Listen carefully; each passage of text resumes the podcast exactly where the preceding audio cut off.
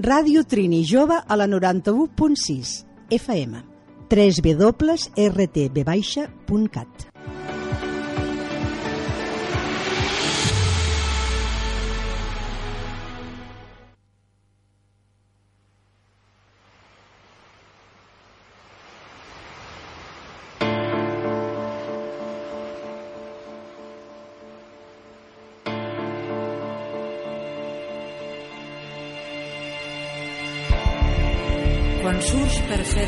el viatge cap a Ítaca, has de pregar que el camí siga llarg, ple d'aventures, ple de coneixences.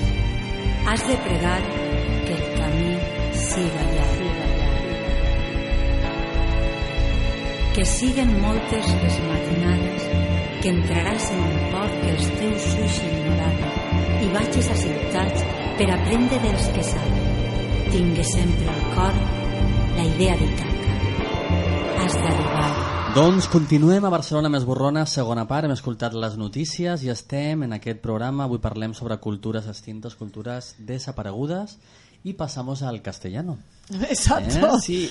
La costumbre al escuchar estos versos de Cavafis en catalán rápidamente. He pensado, qué bien. Se me activa, se me activa la parte lingüística catalana. No pasa nada, estamos en una emisora bilingüe. Estamos en una emisora bilingüe. Bilingüe. Justamente hablamos de eso, hablamos del viaje, hemos estado recorriendo muy por encima la cultura Rapanui, la cultura guanche de las Canarias, dos islas, Isla de Pascua y las Islas Afortunadas.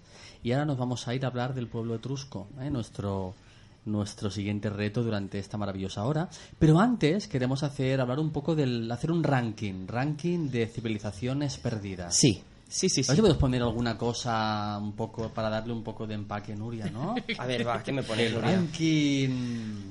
O, por, por ejemplo, ponemos ru- ruido de fiesta mayor, ¿te parece? Ay, sí, por Fiesta- favor. fiesta Venga, mayor. a ver si nos suena. Del aquí en el Guinardó. estudio. Fueran los 40 principales. Claro. Eso es como, eso es como el top, es el 15 top, ¿eh? del 15 al uno. Yo tengo 15 culturas, pero vamos a hacer un top 5, ¿vale? Un top 5 y voy a colar los minoicos porque me gustan mucho, que es el 7, pero bueno, me da igual porque me gustan los minoicos. Pues empezamos la fiesta, el ranking. Empezamos de- con el número 7. ¡Siete! 7 son los minoicos, la cultura minoica en la actual Creta, entre el 3000 y el 1000 antes de Cristo, en la actual isla de Creta, existió una civilización que debe su nombre al rey Minos.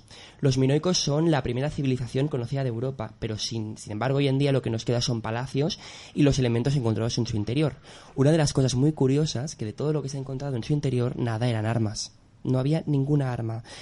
Entonces, No hacía falta, tenían el Minotauro. se- exacto, con el Minotauro ya lo tenían todo ganado. Entonces se les considera una de las primeras sociedades desmilitarizadas. No se sabe seguro, aquí hay un poco de controversia.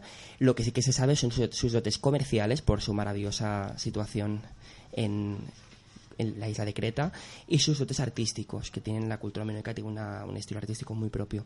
Perfecto, con el número 6 tenemos a... Bueno, iba a explicar su desaparición, pero seguimos.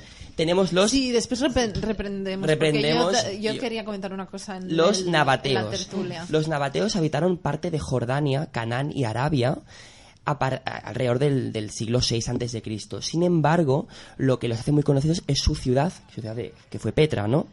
Em, una de las siete maravillas del mundo en el 2007. ¿Cómo desaparecieron? A ver, se cree, bueno, la cultura oral dice que desaparecieron en un éxodo, un éxodo sin prisas. Es como una frase que se dice en la cultura oral. Ese, ese éxodo sin prisas, ¿a qué puede responder? Petra era muy famosa porque por ahí pasaba una ruta comercial muy potente. Una ruta comercial que después cambió hacia el norte. La ruta de la seda, qué bonito. Cambió hacia el norte. Entonces, al cambiar hacia el norte es muy posible que la cultura, sin ningún tipo de problema, abandonara Petra y se estableciera en una ciudad más, más septentrional para... Éxodo sin prisas quiere decir que se fueron uno a uno sin que se dieran cuenta. Bueno, que no fue ningún tipo de, que Que no fue nada traumático, hubo un cambio social, económico social y y dijeron me voy de aquí.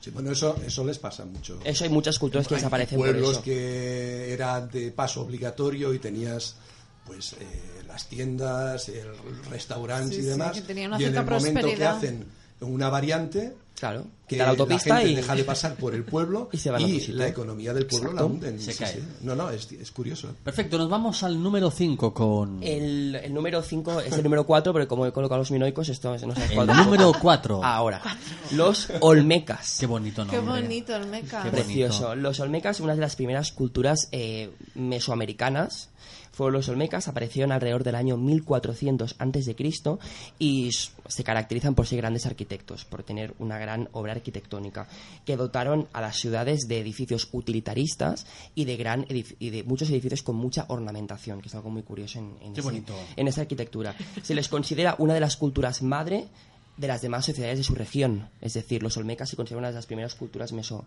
mesoamericanas. Con el número 3. Con el número 3, no me dejáis explicar cómo desaparece ninguna cultura. Vamos on time, Kim. Vamos on time. On Con el- fire. on fire. Con el número 3 tenemos a la cultura caral. La cultura caral que yo, yo le he relacionado un poco con la cultura minoica porque, bueno, está ubicada en el norte del departamento de Lima, en, en Perú. Y lo, lo curioso de la cultura caral también es que no hay huella de construcción de armas, ni de haber habido ningún enfrentamiento, etc, etc, etc. El desapare- la desaparición de la cultura caral la voy a explicar ahora, si me da igual. que me lo dejéis. es muy misteriosa, es muy misteriosa tal y como su existencia, que aparece y desaparece así como, como el Guadiana. Consideran que la sociedad Sechín, un pueblo guerrero contemporáneo a esta, a esta cultura y a otras, los invadió y destabilizó su estructura social, pero no se sabe bien bien cómo desaparecieron. Otros dicen que unos tsunamis, terremotos, bueno, lo típico. En el número 2, En el número 2, los maravillosos mayas. Nuestros Qué mayas. bonito los mayas. Yo veía la serie de pequeño. La oveja- la oveja maya. Na, na, de la na, oveja na, maya. na, no, na, Más o na, menos, na, la na. abeja maya se fue a. Qué bueno, en bonito, fin. la abeja maya y, Eh, y en Willy, meso- que en- fue el, primero el primer personaje con discapacidad de la historia de los dibujos animados. Qué bonito. Willy, genial. Maravilloso. ¿Qué? Como Clara. discapacidad psíquica. Qué? Era evidente. Pero bueno, Esto creo que es una versión ya. que no- falta un ala. En el número 2 tenemos a los mayas, vamos a seguir.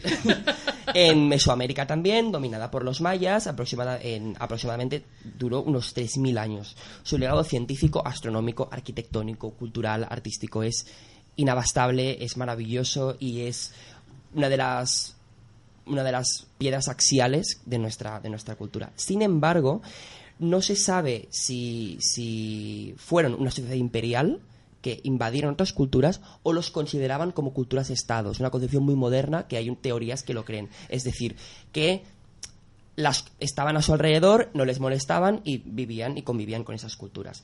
Eh, según algunos investigadores de, las de la NASA, es decir, los desde la NASA han estudiado también a los mayas, terminaron deforestando, destruyendo el paisaje natural que les rodeaba, un poquito como, como los Rapa Nui hablábamos antes.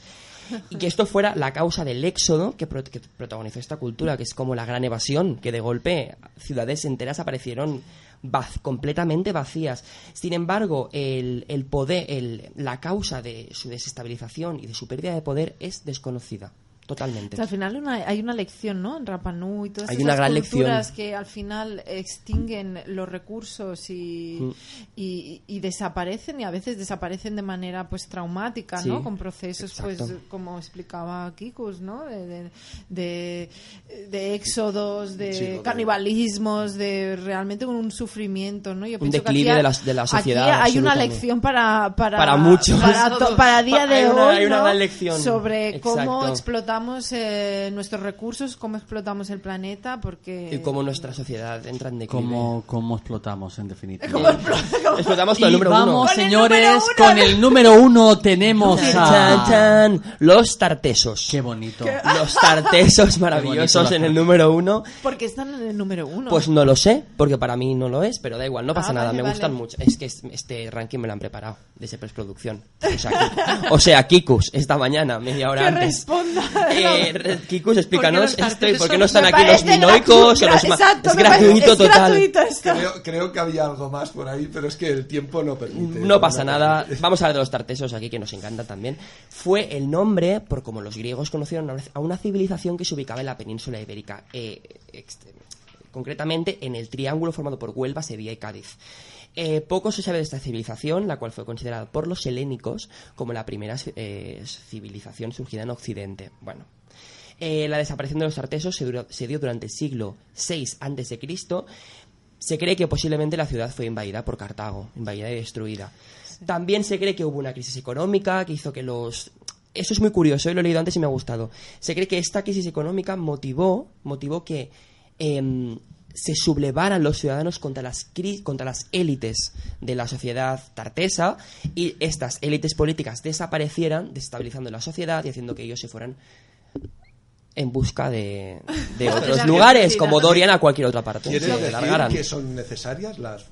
Uf, No lo fuerte, son, ¿no? pero en esa época Es mu- es muy fuerte dirigían decir mucho, ¿no? La, Que en el momento que Yo creo las que se- entra dentro del pierde. proceso de, de colonización fenicia, ¿no? Sí, que de bueno, hecho también afecta todo, todo, todo colabora. Claro, llama más la atención porque en una- dentro de lo que era la cultura prerromana de la península ibérica, claro, la cultura ibérica quizás en algún eh, la tartésica estaba un, poco más desarrollada, ¿no? Un poco, un poco más compleja Mm. en las mismas fechas en las que eh, la, la cultura ibérica tenía un desarrollo un poco menos eh, pues eh, Muy bien. estratificado. Hemos visto el ranking que nos ha hecho Kim, un poco de culturas desaparecidas. Nada desaparece por completo, ¿no? Bueno, hubieron algunos grandes reptiles y cuando llegaron los guanches a las Canarias Los que acabaron desapareciendo. O sea, había animales que actualmente son extintos, ¿no? Lo mismo que pasó en Australia también.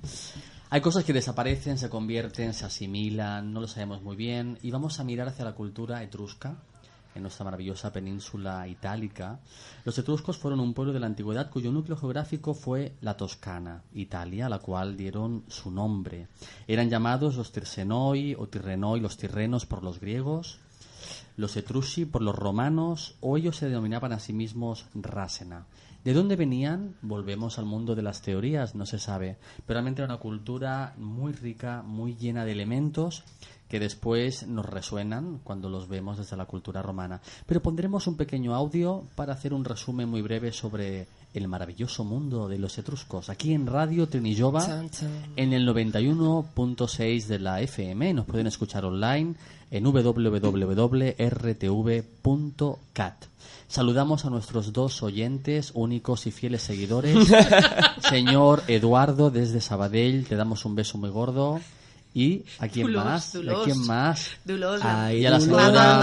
Mamma. La señora Dolors, la mamma, mamma, mamma, ¿cómo está? La. City. La- Carmen La mia. Ay, Perdón, La mamá- la- Carmen. mamá la Marta, y eso nos remite a una maravillosa pregunta. ¿Por qué mi madre y los tuyos no nos escuchan, Joaquín? A mí me escucha otra gente. Dedicaremos un Otra programa gente. para este tema y os dejamos con el maravilloso audio sobre los etruscos. Capítulo 1.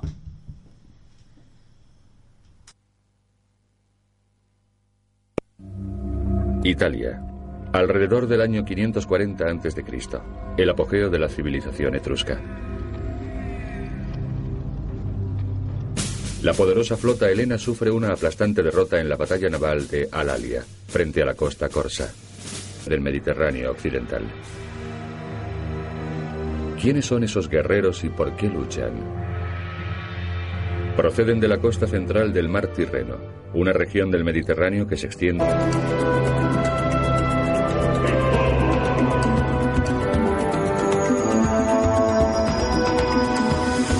en la gran capital del mundo.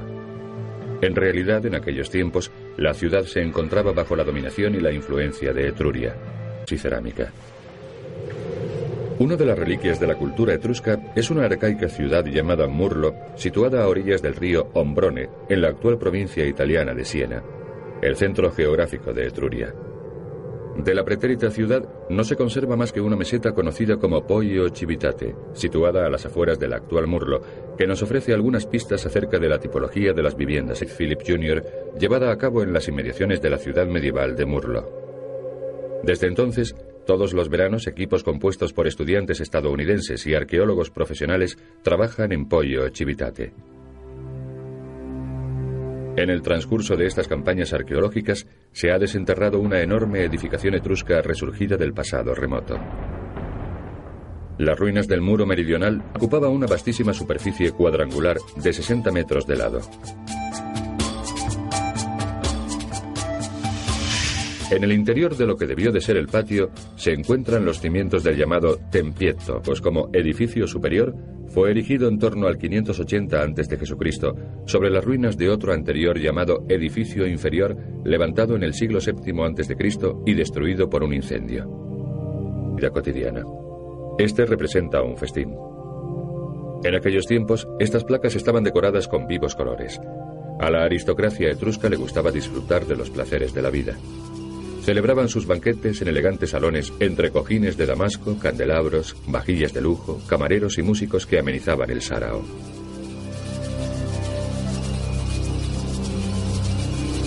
Las pinturas al fresco descubiertas en los sepulcros de Tarquinia, una ciudad al norte de Lacio, nos brindan una información más detallada acerca de la vida diaria de los etruscos.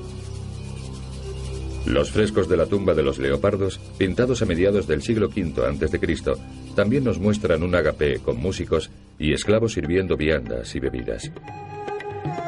En cada triclinio aparece una pareja recostada. Por estas pinturas nos consta que, a diferencia de las mujeres griegas y romanas, las féminas etruscas eran invitadas a los convites junto con sus esposos. Nos quedamos justamente en este fragmento absolutamente pensado y meditado y explicamos el porqué. ¿eh? Si hablamos de la Grecia arcaica, ¿no? de la Grecia, nuestra Grecia clásica, nuestra cuna de cultura, eh, para ser ciudadano griego tenías que formar parte de la polis, ¿no? la polis del, del, del cosmos, ¿no? De, de, lo que era ordenado, ¿no? Entonces, para ser un ciudadano, para poder existir, tenías que tener el privilegio de participar en el simposium, en el banquete.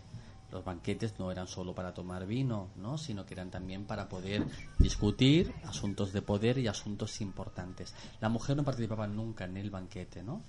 La, mujer no estaba dentro del círculo de Apolo, que Apolo es un poco es el orden, es la ciudad, sino que pertenecía más al círculo de Artemis, de Artemisa, ¿no? que estaba en otra onda, estaba fuera del cosmos, fuera del ordenado, donde las cosas suceden pues de otra manera.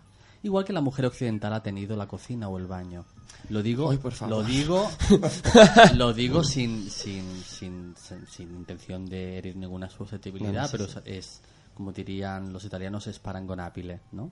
Eh, justamente, entonces, muy curioso el papel de la cultura etrusca, de, de, de cómo la mujer participa del simposio. Y, Kiko tenía que explicarnos alguna cosita ahí. Bueno, va, y es que como, como oigo que estamos hablando de la mujer, digo, este es mi, es mi tema, es mi... Ay, ay. eh, aquí, aquí entro yo. Aquí hay tema, ¿no? Aquí, aquí hay tema. La mujer etrusca, al contrario de la griega o de la romana, no era marginada de la vida social. O sea, entraba, entraba dentro de todo lo que era el- la vida social de los etruscos. Por tanto, participaba activamente tomando parte en los banquetes, en los juegos gimnásticos y en los bailes, y sobre todo ayudaban en las labores de la vía pública. Curioso eso, Sí. ¿eh? La Porque- mujer, perdón, la mujer además tenía una posición relevante entre los aristócratas etruscos, puesto que estos últimos eran pocos y a menudo estaban involucrados en la guerra. Por esto los hombres escaseaban. Lo que me ha sorprendido, Kiko, Sí. di- dis- disculpa que, que- que te interrumpa, ¿eh? me gusta tirar de la cultura etrusca como si fuera un ovillo de hilo desde la mujer, ¿eh? porque también pasaremos a la historia, pasaremos al arte, pasaremos por todo. Al final haremos un, haremos un completo, haremos un pequeño cosmos. Pero griegos y latinos consideraban promiscua, licenciosa la cultura etrusca. ¿no? Porque curioso que incluso cuando fallecía el marido, eh, se esperaba de la mujer que ella diera continuidad. Ella heredaba todo el material y todo el poder y esperaba de ella que diera continuidad justamente a bueno pues a, a todo lo que tenían, ¿no? A De- la familia, a la familia, familia, y, a- al y al- y negocio, al, patri- al al patrimonio, patrimonio, y al correcto. patrimonio De hecho, eso, eso se refleja hasta en el arte, ¿no? Porque creo que cuando hablamos de Ahí. etruscos todos tenemos en mente está. esa imagen dorada, ¿no? Del sarcófago, del sarcófago dels esposos, el, el sarcófago de los esposos, donde aparece el hombre, es cierto que aparece la mujer en- en- con una jerarquización de la, de la altura cogida por el hombre, pero aparece la mujer en primer plano, no nos olvidemos, y con toda su presencia, es decir, no es un sarcófago del hombre, es un sarcófago de los esposos, de los dos, de ella y de él. Es decir, el, el protagonismo de la mujer a todas las, en todas las, de los, en todos los estratos de la sociedad era, era destacado, ¿no? tal, Es- es, tal es la, es la importancia increíble. de que es a través de la mujer que se transmite la herencia. Lo que nos da, matrilineal. nos, da, nos da una idea de, de la importancia que tiene la, la mujer etrusca. Perfecto, metemos ahí la manita en el ovillo de lana, ¿eh? pondremos un poco de música etrusca. poquito para ambientar, porque vamos a Marta. ¿De dónde vienen los, los etruscos? no? ¿De dónde Porque hay- vienes, Marta, Hay tú? un entramado, Marta la etrusca. Marta la tenemos- Etrusca. Marta, eh, hay muchas teorías, ¿no? Estaban, vienen de fuera. ha- Hay varias teorías. Eh, antes decir simplemente que, que justamente eh, fueron una, cultura, una civilización muy potente de la península eh, itálica. Eh, como hemos dicho, ¿no? que se, se- se encontraban en la costa central del, del mar Tirreno, en esa región que actualmente se conoce como la Toscana, pero desde aquí se extendieron hasta hacia Umbria, hacia el sur de la península, llegando hasta la zona de, de- de septentrional de Campania, ¿no? La zona que, que nosotros ahora situamos un poco Pompeya, por ejemplo, ¿no? Eh, donde allí entraron justamente en, en- en contacto y en, en conflicto, en cierta manera, con las colonias griegas. Eh, hacia el norte también se expandieron eh, y ocuparon la zona alrededor del, del todo el valle del río Po que, se corresponde un poquito actualmente con las regiones de la Emilia-Romaña, la Lombardía y el sur del Véneto, ¿no? Eh, fueron una potencia naval muy importante, lo que les permitió abrir mm, factorías, ¿no? Y co- pequeñas colonias en Córcega y Cerdeña. ¿Eran tan beligerantes como los romanos? ¿Eran más comerciantes como los griegos? Aunque también beligerantes. ¿O ¿Cómo, cómo los? Bueno, a, a nivel comercial, pues fueron esto, una potencia naval, se entiende. eh, a ver, eran beligerantes, ¿eh? ocuparon eh, y entraron en conflicto con eh, los territorios que fueron ocupando con, eh, co- con, con los pueblos que, pues, que a los que Sí, a nivel, a eh, nivel afectaba comercial, a nivel comercial tuvieron muchos, Tuvieron des- mucho- muchos desencuentros. Me hacía gracia mirando, mirando datos el hecho de cómo se hacían y se deshacían eh, las alianzas con otros pueblos. O sea, ahora me interesa por esta ruta y tenían alianzas con, en principio empiezan con guerras con los con los griegos por las Sí. rutas comerciales. Claro, Después es en que- un momento determinado se eh, hacen una alianza, mm, una liga helénica y contra cartagineses, contra, o sea, van cambiando según les Famosas según les guerras, las interesa. guerras púnicas. Marta, no, ¿de, dónde vi- ¿de dónde vienen? Exacto. Eh, pero eso, es que quería ir a, a los orígenes haciendo esta pequeña introducción, ¿no? Eh, tenemos cuatro grandes teorías, ¿no? O cuante- cuatro grandes líneas de, de- un poco de, sobre la explicación de, de esos orígenes. Una primera se, se conoce como la teoría orientalista, ¿no? Que ha sido un poco la defendida por, históricamente por Herodoto, ¿no?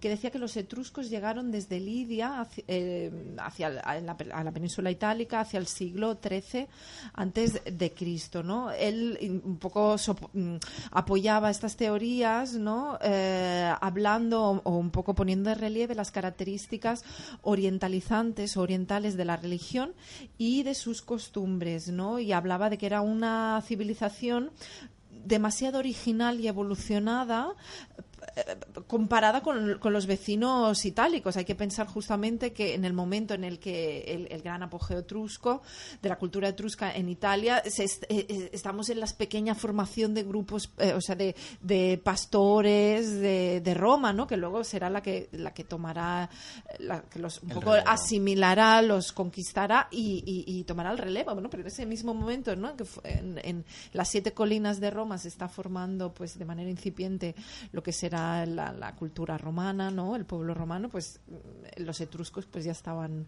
eh, en el arco mediterráneo con, con un desarrollo importante.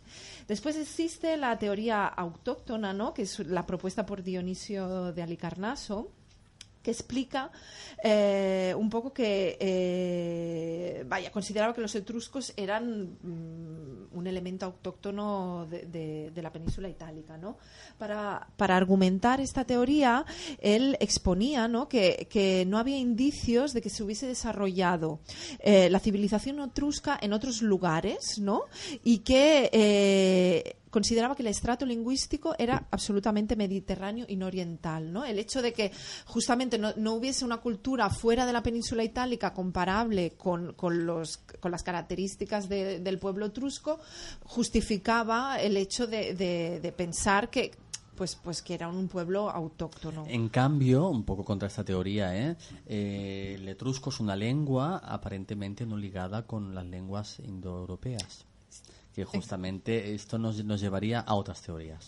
Sí, la, eh, por seguir con las teorías, ¿eh? la tercera ah, eh, se considera, mm, considera un posible origen entre comillas, nórdico, ¿no? Eh, que, bueno, se defendió, básicamente tuvo su momento de, de cierto, se, hizo un hueco, ¿no? Dentro de lo que es el, el- el estudio de la cultura etrusca a finales de, del siglo XIX, durante la primera mitad del siglo XX, y se basaba únicamente no en la similitud de la, de la denominación de la autodenominación justamente que tú has evocado no de los de los etruscos como Rasena con la denominación que los romanos dieron a los pueblos celtas no que, habi- que habitaban el norte de los Alpes no la región un poco pues eh, el este de Suiza y eh, un poco esa zona oeste de Austria no esa zona que para ellos era el norte no esa zona celta que eh, bueno, ya te digo, un, estaba basada bas- únicamente ¿no? en esa autodenominación rasena y eh, eh, en comparación con esos pueblos celtas que se, se, autollamaban también raeti o réticos. ¿no? Actualmente eh, este supuesto origen nórdico está completamente descartado. Entonces, la última, la cuarta teoría es la que un poco fusiona la primera y la segunda, ¿no? Y que parece ser la más aceptada, a menos de que creo que Kim tiene eh, informaciones. Se llama al- la al- teoría del poti poti. ¿no? Exacto. La No teoría tiene del nombre. Científica. No, que dice que mezcla un poquito, es, es la teoría ¿no? que, que mezcla algunos de los de, del- del- de lo que había propuesto, de los preceptos que había propuesto Eso, Herodoto. eso sale, sale y muchas de- veces. ¿eh? El hecho de aprovechar dos cuando no tienes, no hay la certeza en, en el coger y aprovechar una teoría que no todo es descartable y con otra y hacer el. De hecho, de hecho el todo, inf- todo influye casi siempre Bueno, en temas históricos. las dos todo... tienen elementos, ¿no? Que, que son que son, son lógic- lógicos, que- lógicamente que que, son- que aceptables, ¿no? En el caso de la Por eso, evidentemente, se puede dar por Claro. buena o tiene mucha, de- mucho de credibilidad el hecho de que eh, coja de cada una parte. Hay más posibilidad de acierto. Sí, la acabo de explicar porque me parece muy interesante, ¿no? En- en- se dice, ¿no? Que es esta última teoría, que es la más aceptada, que eh, posiblemente habrían llegado inmigrantes orientales, eh, los cuales eh, de la región de Anatolia, ¿no? De la actual Turquía, que fueron influidos por los eh, nativos, ¿no? Un fuerte, eh, pues este fuerte influjo cultural derivado de una migración eh, pues poblacional, cultural también, ¿no? De- desde Anatolia hasta el centro de Italia. Eh, entonces, pues tal influjo cultural se habría extendido sobre los pueblos autóctonos ubicados en lo que es actualmente. Perfecto, pues tenemos aquí las teorías, ¿no? Nos quedamos más con la del poti poti, pero daos cuenta, ¿eh? Como todas las civilizaciones acaban arrastrando el tema del más allá, de ritos funerarios, de explicarse el mundo, del arte, ¿no? Al fin y al cabo estamos en lo mismo. Yo, a veces se encienden lucecillas por ahí en donde atamos cabos entre guanches, rapanuis, etruscos y entre todo el potipoti del mundo. Vamos a, vamos a meternos en la piscina sobre cómo vivían los etruscos. Yo, yo antes quiero comentar una cosa, que tengo, tanto. tengo una- un artículo que he encontrado, porque hay veces que... Pensaba que nos ibas a comentar lo Eh, que estamos esperando desde hace varios meses y programas, El que... lo de tu relación. Vamos a dejarlo estar, vamos a dejarlo estar. Vale. Entonces yo ahora vuelvo Corremos a, un tupido velo hablando de, de- y de- biología, vuelvo a, a- a cuando a veces, veces que la ciencia se, se acerca a la cultura y a la historia, se interesa un poquito, y eh, he encontrado un artículo, un artículo del genetista italiano Guido Barbugiani, que ha dirigido un estudio en el que él constata, con esta frase, la civilización etrusca era autóctona. Qué fuerte. Empieza Bueno, así moja, su artículo. Se moja. se moja, se moja, porque ha hecho un estudio en el cual esta civilización etrusca, amante del lujo, creyente en que la muerte, el más allá, era un ciclo, esta civilización tan, tan, tan rica, resulta que desapareció, pero parte de la población se extinguió tan rápidamente. Él dice, no se había resuelto la cuestión sobre los etruscos desaparecieron en los siglos sucesivos o si parte de su ADN había llegado hasta nosotros. Él lo quiso solucionar en colaboración con la, con la Universidad de Ferrara de Italia. ¿Y qué hizo? Hizo un estudio hizo un estudio en el cual eh, los investigadores eh, cogieron, em, obtuvi- obtuvieron ADN de unos 40 individuos en las necrópolis de Adria, Volterra, Marsiliana, Capua, bueno, una serie de, de necrópolis. Se descartaron unas, Adria y Cápula, por- porque eran colonias eh, etruscas al norte y al sur y podía haber un poco de, de mezcla. Entonces compararon el ADN de los antiguos etruscos de esas cuatro localidades con gente de la población general de Florencia y de, de- de diversas zonas de la, de la Toscana. ¿Qué pasó? Que en Volterra y en todo el valle del Casetino encontraron una alta posibilidad de que los habitantes actuales desciendan de esos etruscos. Es decir, Vale. esos etruscos han bueno, han como fosilizado en la sociedad actual italiana. Esto es bastante lógico, pero aquí hay una... Ahora viene la segunda parte. Es decir, la herencia biológica de los etruscos continúa presente en la Toscana hoy en día, no en toda la península itálica, pero sí que en la Toscana. Eso sí, ya se puede, se ha constatado.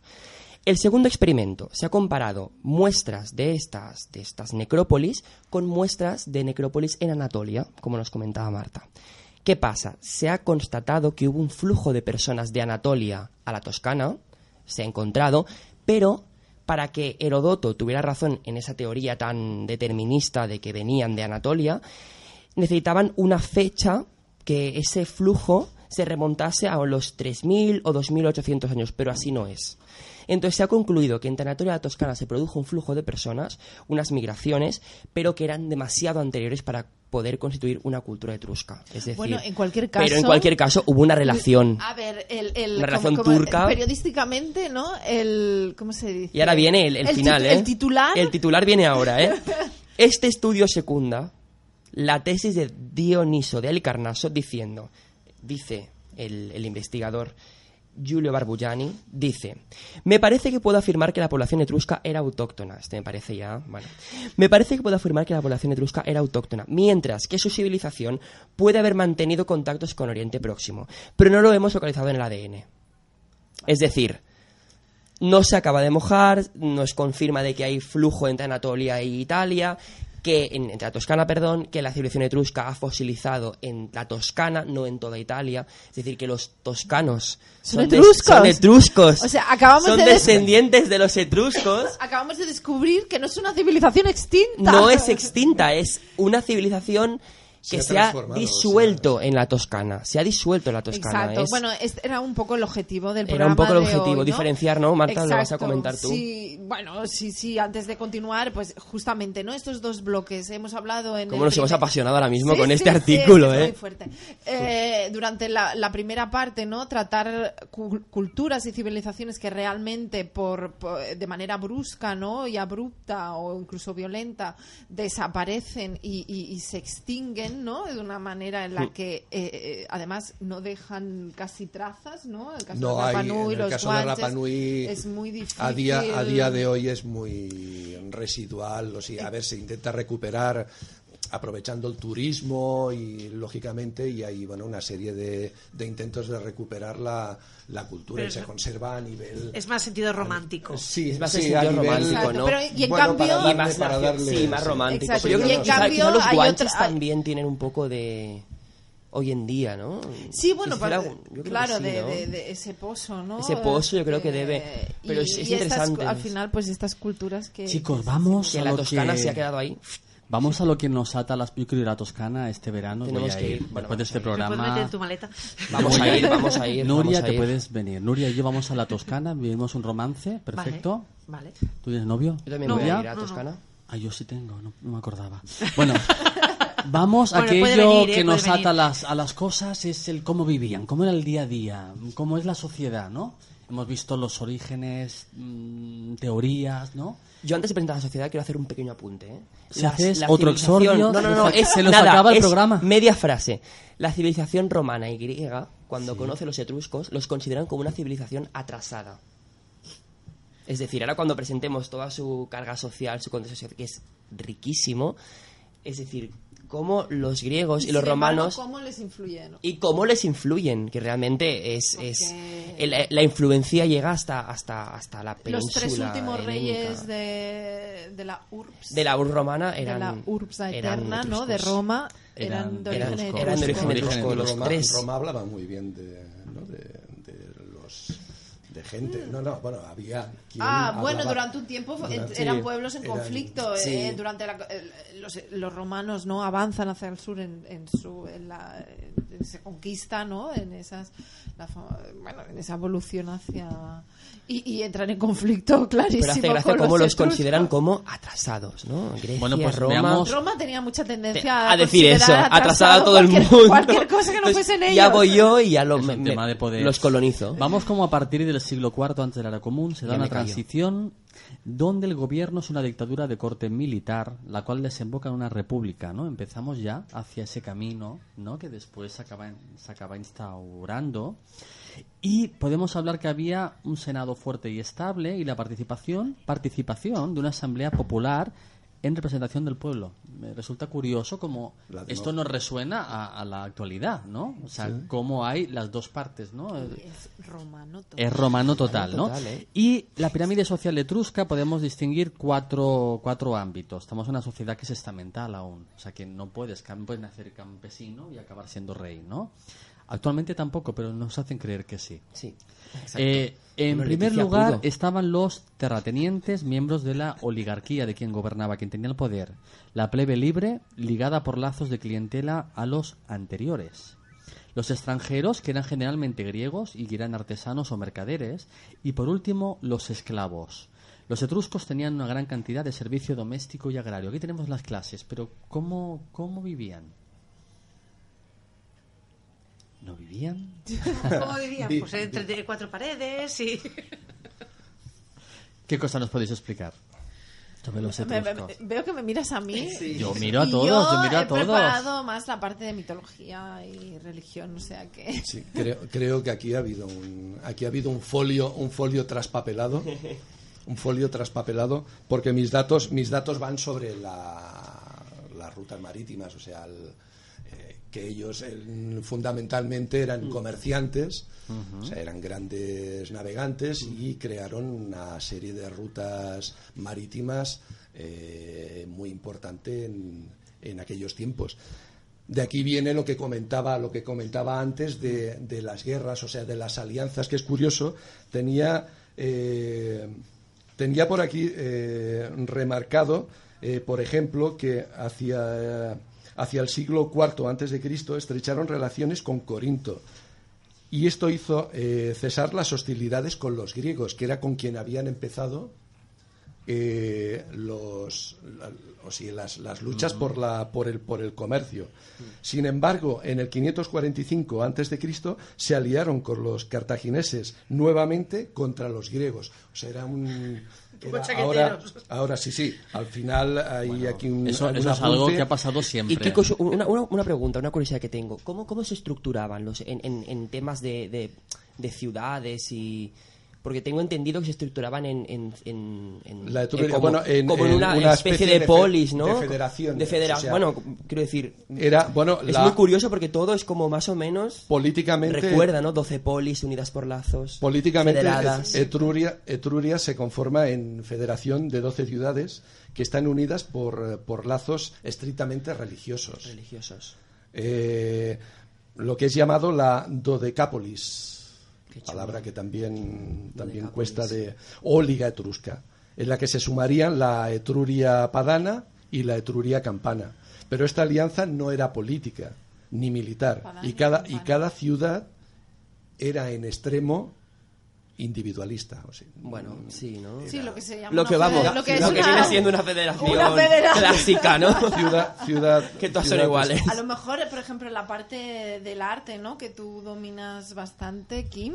La estructura política era la que ya has comentado tú, que era lo que. No, eh, el, tema, el tema es que estas que polis. justamente- sí. sí, el tema es que estas polis compartían, como, como ha contado, como ha contado Kikus, compartían religión y al compartir religión se refiere a que estas polis lo que compartían no era una estructura política, sino una estructura cultural. Es decir, culturalmente eran polis, eran ciudades, eran bebían de un mismo su- sustrato cultural, por lo tanto, la proyección artística, la producción artística era muy similar.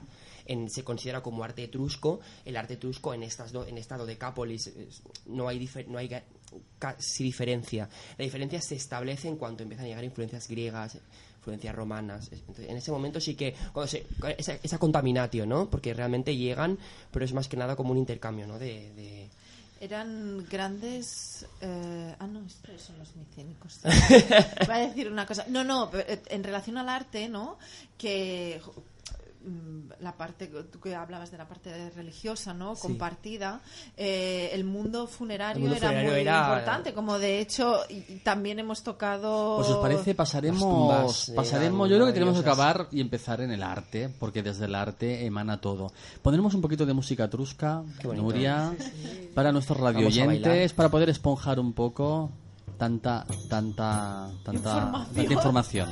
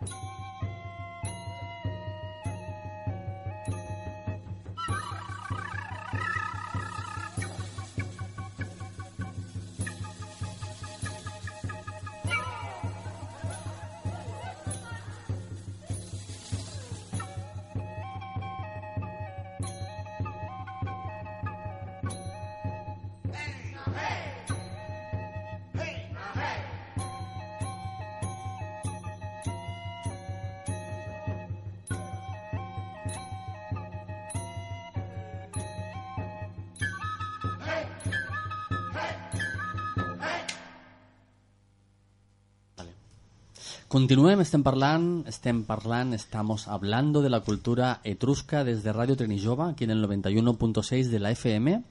También nos podéis escuchar en el www.rtv.cat. Nos podéis escuchar online con Kim Moral, Kikus Flores, Tony Cobos y Marta Flores en este programa que hemos dedicado a culturas desaparecidas, extintas, asimiladas. El arte, el arte etrusca, ¿no? Yo me recuerdo siempre, bueno, una novela que leí, una novela triste de José Luis San Pedro que se titula La sonrisa, La sonrisa etrusca, etrusca. que es justamente el declive, el declive de un abuelo y de y que, que tiene en mente una sonrisa, una sonrisa que ve justamente en, un, en, un, en una escultura funeraria, ¿no? Que es, es precisamente de la que hablabas tú. Correcto. Es la- sí, Es es que recor- sonrisa- recordaba que la, sonrisa sonrisa, esta, sí, es, es la de- es una de las pocas es que precisamente etrusco. seguramente es a través de, de la rep- de- del arte no de la representación que esta sociedad hacía de, de- de su de su imaginario de su realidad eh, que, que justamente podemos extraer no Eh, el conocimiento sobre la vida cotidiana no Eh, sobre la importancia del día a día que era importante no para la De, civilización de hecho, la etrusca. historia del arte no deja de Eh, ser una, una rama de la antropología, ¿no? De cómo entender a la sociedad a partir de, de su producción. Es, es Exacto. la diferencia. Yo me, me- me llamaba mucho la atención, ¿no? O me ha llamado mucho la atención. Yo so- soy más de la rama romana, ¿no? Pero eh, la que, que también eh, los romanos también daban mucha importancia al mundo funerario, ¿no? Pero en el caso de los etruscos es como muy Mm. es excepcional. Es, es- exacto. De hecho, para la cultura es etrusca, la, excepcional. la- la muerte y el más allá, como para la egipcia es equiparable, es su leitmotiv. Entonces, en la producción artística, todo, todo, si es escultura, arquitectura o pintura, se estructura a través de la muerte y del rito funerario. Es Mm. el punto número uno para, para estudiar el arte etrusco. Que Em, tiene como dos grandes ¿no? Si no me equivoco, ¿eh? La parte cerámica, ¿no? Que, Sí, que bueno. en la que ya también hay mucha Exacto. representación de la vida cotidiana, de los usos, Sí, costumbres. es más, es más de cost- es la, más la parte Co- de la parte más costumista. la pero porque es el arte como más el- la más útil, ¿no? Es, es el- Porque tenían arte figurativo en la Claro. cerámica, ¿no? Mm. Como griegos y, como los griegos y, y- y los romanos. Y después está la parte funeraria, con unas, unos frescos, unas pinturas excepcionales. unas pinturas influidas por la pintura en romana y griega. Exacto. Sí, eh, básicamente. Sí, básicamente, sí, griega, básicamente ¿no? griega. Todo. Sí, sí, sí, sí, exacto. Pe- Pero que eh, un dato, ¿no? Que, que- que me ha llamado también mucho la atención. Eh, por ejemplo, las grandes necrópolis de, de Cerveter y, y Tarquinia, ¿no? Justamente donde hay esos túmulos, pues resulta que eran eh, reconstrucciones Mm. casi quieren que casi a escala de, de- de la arquitectura y de, y de, la- y de las casas eh, etruscas, ¿no? Sí. Tanto es- Sí, sí. exteriormente y sobre todo por dentro, ¿no? Estaba el, Se el conoce- sarcófago, todos los frescos, con todas las escenas y todo el ajuar.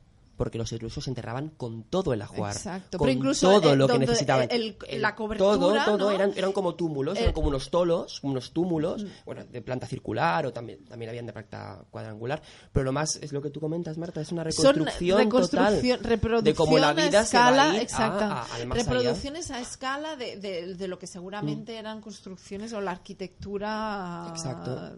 De hecho, en el Renacimiento, la pintura etrusca es la el Renacimiento obviamente vuelve al, al arte clásico, no estoy me estoy yendo un poco, pero toma como base la pintura etrusca y la pintura de Pompeya, la pintura que ellos consideraban como pintura romana, pintura clásica, que solo tenían Pompeya porque todo lo demás no, no estaba, como un ejemplo de cómo se pintaba clásicamente. Es decir, para ellos reconstruir sus esquemas pictóricos en el Renacimiento, tomaban, por ejemplo, esta maravillosa pintura etrusca que era increíble, era Sí. preciosa. Entonces voy a hacer así como una pincelada muy rápida de lo, lo principal en la arquitectura etrusca y en el arte etrusco, en escultura y en pintura.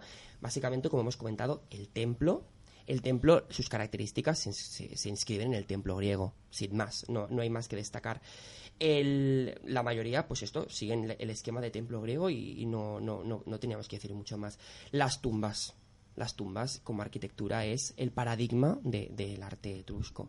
Estas recreaciones, como comentaba Marta, con esa combinación de diferentes lenguajes, ¿no? Porque no solamente era arquitectónico, sino también era pintura y también era, era utillería, ¿no? Como decimos en Sí, sí, catalán, era cerámica. cerámica, ajuar, eh, objetos. De hecho, en la página web de la, de la UNESCO, porque hay dos grandes necrópolis, la de Cerveteri. como decís, y Tarquinia, pone que justamente el, el- las pinturas, todo el arte funerario, son, al- mm, son los pocos, ¿no? O casi los únicos testimonios de la vida cotidiana, Claro, del tipo de ceremonias, del tipo de... Eso sucede, de- en- por ejemplo, en, en- en Egipto sí que es verdad que tenemos escenas cotidianas muy puras y muy duras en, en- en todo tipo de superficies, pero es verdad que la, la pintura la pintura mm, en tumbas acostumbra a ser un reflejo mucho de la de la so- bueno del, del día a día no y más en culturas como la etrusca que creían en el en el más allá y en quiero volver a vivir lo que estoy viviendo ahora en otro lugar luego la en temas de escultura como punto principal son las parejas funerarias. La pareja funeraria era una tipología eh, escultórica en- muy recurrente en, en el arte etrusco. Es decir, el hecho de coger el hombre y la mujer. Esta pareja, no, no nos olvidemos de, de que son pareja, ¿no? ¿Qué utilizaban como rasgos? Lo típico, los ojos almendrados, la sonrisa arcaica, esta sonrisa, sonrisa etrusca, como comentaba Tony, que es como una mini evolución de la sonrisa arcaica, la sonrisa arcaica, esa sonrisa de las coinés, que son tan... Pues evoluciona un poquito ¡Qué más. académico! Y un- bueno, de esas sonrisas tan rectas, tan... Y un poco me resuena a mm, como empezar a romper, eh, ahora diré una tontería, ¿eh? Pero la Mona Lisa. No, no Empieza- ninguna o tontería. sea, ¿cómo me- me- todo me viene de algo, a eso, todo no? viene de algo, como Esa comentaba. sonrisa todo- tenue. Todo, viene de algún sitio y los artistas cuando pintaban en, en cualquier etapa viajaban, veían, oían y, y sabían. Y vemos influencias en lugares remotos. Y voy a seguir que me queda muy poco tiempo. La escultura animalística recreaban muchos animales, les interesaba mucho lo que es la fauna, la zoomorf, todo lo que es la, la arquitectura zoomorfa en bronce, sobre todo, y la escultura exenta, pues como la escultura griega, que también hacía lo mismo. Y sobre todo luego el tema, los temas de pintura. Los temas de pintura, volvemos a lo que comentaba Marta, es el leitmotiv la muerte, escenas cotidianas, escenas de costumbres, parejas funerarias también pintadas en las, en las paredes de las tumbas y básicamente podríamos cerrar después, aquí. no. Después de esta maravillosa descripción Y las fortificaciones. y síntesis. Nos hemos quedado aquí mano a mano Me entre callo. Marta Le y voy a pedir a Nuria que nos ponga al- al- alguna frase mítica después de oír esto. Nuria. Ahora mismo me has dejado. Yo digo una, he venido a hablar de mi libro. No, no, no, Nuria tiene una muy buena retiro, me que nos va a retiro. poner y pasaremos a hablar sobre mitología. Pues sí, tengo una. Bueno, a ver, a ver pasar si- a la tertulia, porque ya hemos hablado un poquito Si, de... si no hay nada que tú quieras Hemos estado Marta, tertuliando, al fin y al cabo. Bueno, es la, la, la parte mitológica. Escuchemos la frase que nos pone Nuria. Hablemos claro y con cojones. Muy bien. Exacto, va- vamos a ello. Vamos a hacerlo. vale. Hablemos claro y con cojones, señores. Vamos, estamos hablando de cultura etrusca y pero yo sí que ya iría cerrando. Iría cerrando. Hemos recorrido en la primera parte tema de Rapa Nui, tema de guanches, ¿no? Y luego nos hemos ido pues a un estrato parece que más culto, ¿no? Porque mm, acceder a lo etrusco desde desde el arte y desde la cultura siempre resuena pues de otra manera. ¿Con qué os quedáis en este programa? ¿Qué, qué cosas os han llamado la atención? ¿Con qué os quedáis gana, con, con ganas ¿no? de, de continuar? Bueno, a ver, hemos hecho pince- se han dado pinceladas sobre las diferentes culturas que se han mm, ¿no? se han tratado y yo las ganas me quedo de seguir con la temática, ¿no? Porque Sí, yo creo- seguramente eh, bueno, no queremos no- la- el objetivo no era hacernos aquí una tesis sobre ni guanches, ni rapanuis, ni etruscos, sino ver cómo pues las civilizaciones, las culturas eh, nacen, crecen, Se reproducen, se reproducen y mueren. como habitual, organismos y, y como a veces pues eh, la- esa desaparición puede ser eh, dulce y una cierta languidez no incluso con una per- se perpetúan no y como pues a veces son finales pues abruptos etcétera no entonces yo me quedo con, con ganas de, de ver pues otras culturas otros mitos no habíamos barajado la posibilidad y muy rápidamente no de, de, de la famosa Atlántida, no y, y cuando Kim hablaba de en el ranking de la cultura minoica pues justamente eh, me, También me- la me teníamos. evocaba esa eh, esa cultura Hay teoría, el origen de los guanches Exacto, también, hay justamente, teorías. ¿no? Porque sí. en, en relación a. se había asociado la Atlántida con, con la zona canaria, ¿no? Exacto. Eh, y, y bueno, me parece precioso, ¿no? Pues, ¿a, a, a qué respondían, no? Eh, algunos de los mitos de, de- de aparición y destrucción de, de- de culturas de las que no nos ha quedado nada. Hablando de tantos mitos, yo, yo, yo hago una reflexión y ahora estaba pensando, digo, ¿cómo llegar a interesar al hombre con los mitos las historias de las culturas y de las civilizaciones?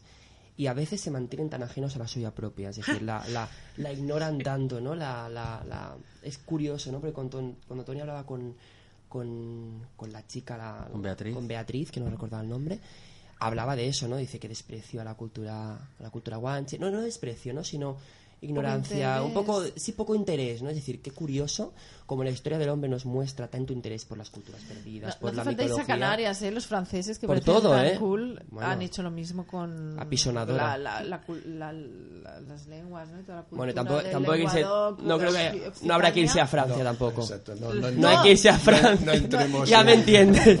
No hay que irse a Francia. No, bueno. No, pero sí, pero es muy curioso el tema de Francia, es muy Al final, pues eh, parece ser, ¿no? Que esa identificación, ¿no? Que, habla- eh, la- las raíces, ¿no? Al final es una necesidad porque mm, al final el- la sociedad necesita explicarse y sin la historia, sin ese pozo cultural, es difícil explicar y, y ver hacia dónde vas porque necesitas un- necesitamos un- una pertenencia, ¿no? A Algo, un, Entonces al fin algo a lo que, asocia- a lo que eh, parece que dependiendo de pues de la, de la fuerza o la potencia cultura de la cultura Pero el- predominante pues Cierto. hay da más miedo Lo que está claro es que en la, en la cultura humana y en nuestras nacionalidades y en nuestras políticas no nos regimos por poderes y los poderes para emerger tienen que sepultar otros. Entonces eso es así siempre. Hay una frase que me gustaría ir acabando el programa porque es muy bonita, ¿eh?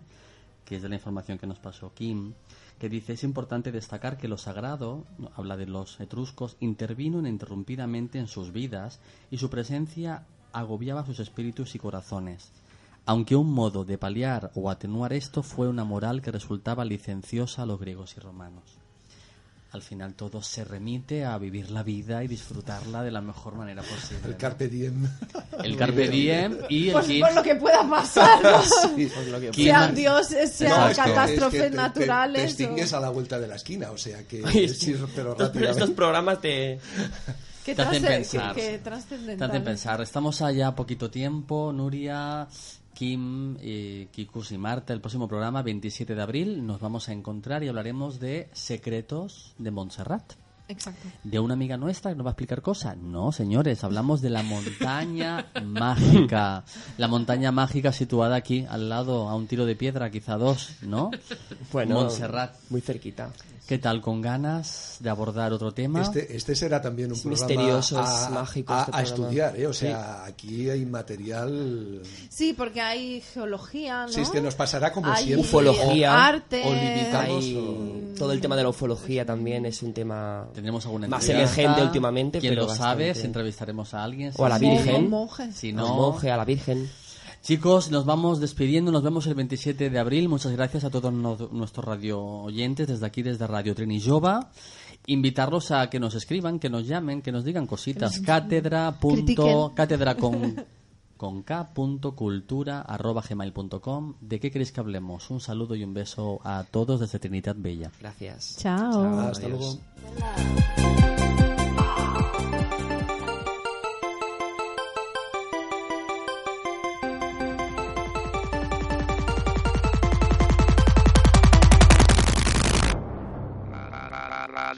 Radio Trinidad 91.6